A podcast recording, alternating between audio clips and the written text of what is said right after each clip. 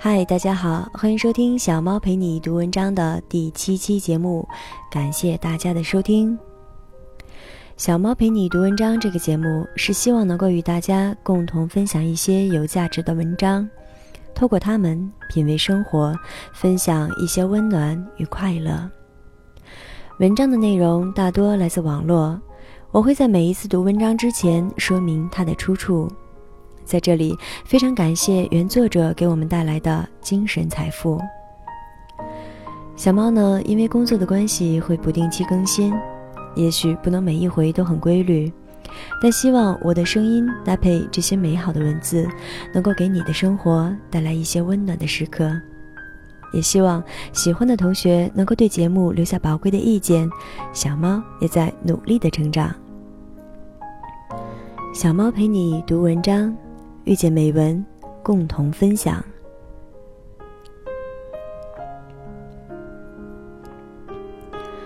每个人都有不同的生活轨迹，虽然每天每个人身上发生的事情不同，但往往我们都会不期而遇一段无法回避、独自煎熬的岁月。那段寒冷而孤寂的时光。那段每分每秒都漫长而难熬的岁月，往往成了我们无法言说的痛苦。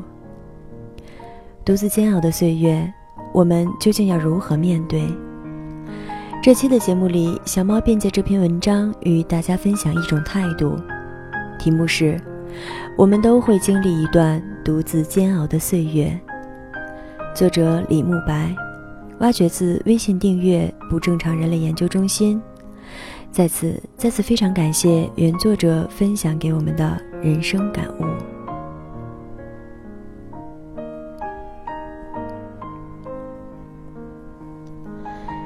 我们都会经历一段独自煎熬的岁月。哈尔滨，冬夜，冷风，寒冬终将过去，春天必将到来。下班回到家，看了看冰箱里的食物，拿出了前几天剩下的菠菜和一个鸡蛋，做了菠菜鸡蛋汤。我喜欢看到搅拌的鸡蛋液均匀地滴到沸腾的水里，金黄的鸡蛋液入水的一刹那就迅速地由生转熟，夹杂着菠菜的味道，瞬间香气四溢。自从一个人生活后。做饭对我来说也早已不是什么难事，从最初的笨拙到现在的轻车熟路，我渐渐觉得做饭一点都不难。做饭的过程也是锻炼一个人心性和耐性的过程。买菜、洗菜、切菜、洗碗、收拾厨房，每天两次的重复，我并不会觉得厌烦。不过，我真心的觉得急性子的人真的不适合做饭。就像我大舅那种急性子的人，恨不得把菜放到锅里就可以拿出来吃了一样。以前我不习惯做一次饭就收拾一次厨房，后来母亲对我说：“吃完饭就收拾一次厨房，你会省很多事的，也不麻烦，顺手擦一擦、洗一洗，养成一个好习惯。要是隔几天收拾一次，很难收拾。”你要浪费很多的时间的。后来我就逐渐按照母亲说的做，基本上厨房每天都收拾得干干净净。做事学习也和收拾厨房有着异曲同工之妙。今天的事今天完成，绝不拖到明天。要是一天一天的往后累积，我们付出的时间、人力也会成倍的增加，得不偿失。我家客厅阳台上有一个摇椅，我每晚都会坐在上面看会儿书再睡觉。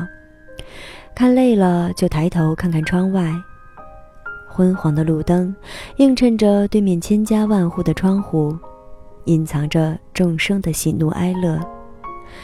时常能看到一对情侣，男生送女生回家，女生上楼前，男生都会抱抱她，亲一下。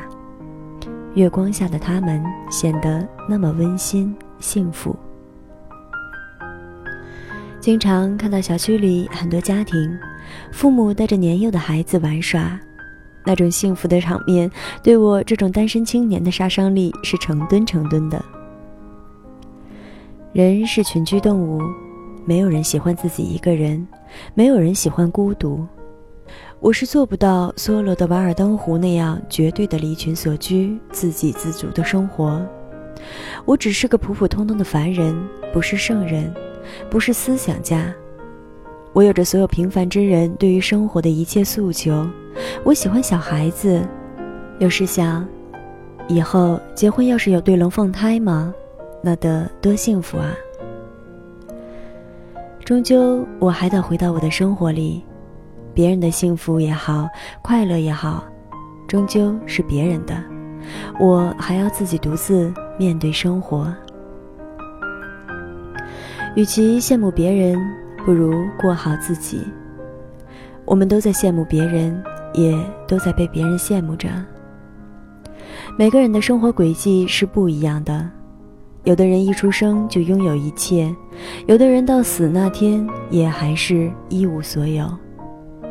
我们每个人在走向成熟之前，都会经历一段自己独自煎熬的岁月。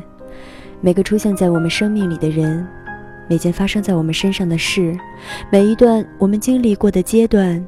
都不会是无缘无故的，是命运安排给我们的。黑暗不可怕，怕的是你已适应黑暗，当看到光明时，你已睁不开双眼。独自煎熬的岁月不可怕，怕的是你已丢失闯过去的勇气和耐心。一个大学女同学毕业后，独自一个人去了昆明。背井离乡，无亲无故，从哈尔滨到昆明，从冰城到春城，也就这么适应了。我一直都很佩服她，一个女孩子，孤身一人在外，要承受别人无法承受的压力，工作加班到深夜，自己一个人回家，自己一个人看电影，自己一个人去吃美食，所有的事都要习惯一个人。坚强的女孩子运气都不会差，我相信属于她的幸福就在不远的前方。冲过黑暗，一路披荆斩棘，最终她会得到属于她的一切。还有个高中的同学，考研考了两年，终于考上了，自己一个人去北京租了一间很小的房子，每天睡不到五个小时，那些题反复的做。他说，有时候他想放弃。可是，一想都已经坚持到了现在，为什么不再坚持一下，挺过去呢？无论考没考上，这也算给自己一个交代了。后来他考上了，仿佛压在自己身上的千斤重担一下子全都卸下去了，从未感觉过生活如此美好。我喜欢坐公交。周末无聊的时候，一块钱几首许巍的歌就可以打发一个半小时的时光。我坐的公交车是环线，从我家出发，最后回到我家，全程一个半小时。看着车上人来人往，看着乘客的喜怒哀乐，仿佛这一趟公交车的旅程就是一段生命之旅。我身边的人换了又换，他身边的人换了又换。有人陪你一段，在他的终点下车，再来一个新的人陪你又走一段。走走停停，车窗外车水马龙，五光十色，这不就是这世界的真实写照吗？我喜欢坐最后一排，记得之前看过一个国外的报道，说喜欢坐最后公交一排的人，都是心里缺乏安全感的。我觉得还真是这么一回事。我的的确确缺乏安全感，无论对于友情还是爱情，我都抱着一种这样的心态：你走，我不留你；你来，我对你好。我没有时间去揣测，或者说没有心思去讨好、去迎合任何人。我只能做到对来到我生命中的每一个人都真心相待。越长大，越成熟。越成熟，我们就会越明白，真心相处，要的就是温暖的感觉。如果没有，那就平淡之交吧。我会尽自己最大的努力去维系一段关系，友情，亦或爱情。一段感情结束了，我不会去问为什么，因为我能做的都做了，做不到的我也给不了。我终究会下车，回到开始的地方。生命亦是如此，生是由无到有，死是由有到无。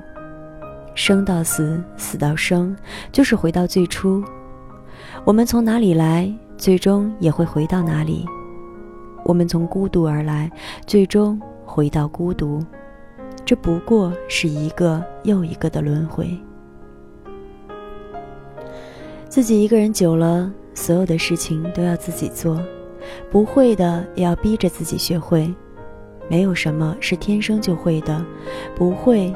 只是掩饰颓废无能的借口。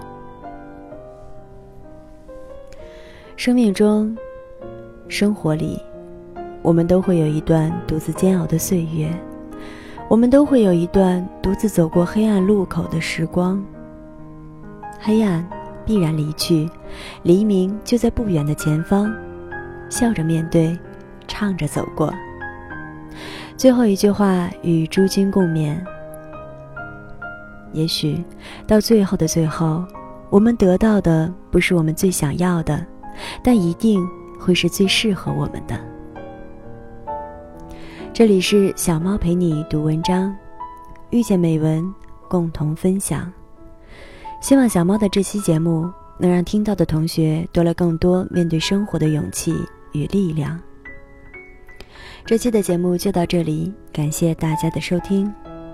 小猫陪你读文章，希望能给你的生活带来一些温暖，一些快乐。